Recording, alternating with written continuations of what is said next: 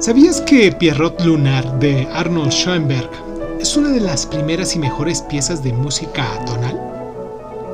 Toda música que se compuso entre los siglos XVII y principios del siglo XX suele incluirse en la categoría música atonal, basada en la idea de que cada pieza debe preponderar y usarse como referencia uno de los 12 tonos del que se compone la música occidental do, do mayor, re, re mayor, mi, fa, fa mayor, so, so mayor, la, la mayor y si.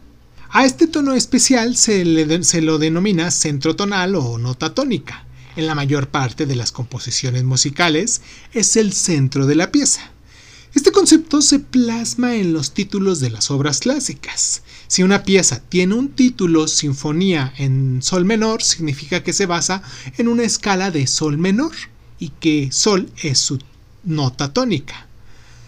Richard Wagner fue el primer compositor que empezó a cambiar la música con un uso a fondo del cromástico creaba piezas con bemoles y sostenidos, por ejemplo, al componer en Do mayor, es decir, basándose en la escala Do, Re, Mi, Fa, Sol, La, Si, Do, Wagner empleaba las notas Do mayor, Re, Re mayor, Fa, Fa mayor, Sol, Sol mayor y La mayor de forma generalizada.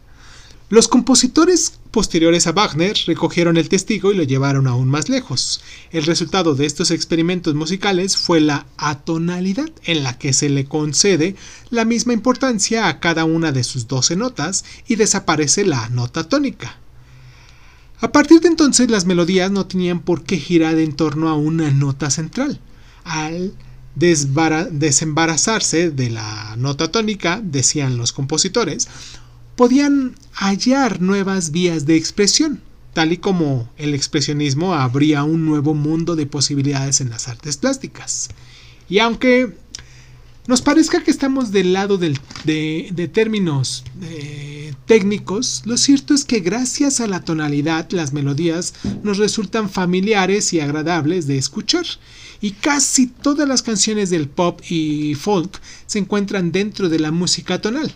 Sin embargo, cuando se desafía la tradición, ya sea en música clásica, en jazz o en pop, el resultado suena discordante y extraño para la mayoría de las personas. Lo musical atonal resulta sorprendente y moderna, incluso hoy en día, casi un siglo después de su desarrollo. ¿eh? ¿Sabías que muchos compositores como Charles Ives y Igor Stravinsky experimentaron con la politonalidad que consistía en reunir a más de una nota tónica en la misma pieza musical? ¿Sabías que el rechazo de la tonalidad en la música coincidió tanto filosófica como cronológicamente con el rechazo del sujeto tangible por parte del arte abstracto?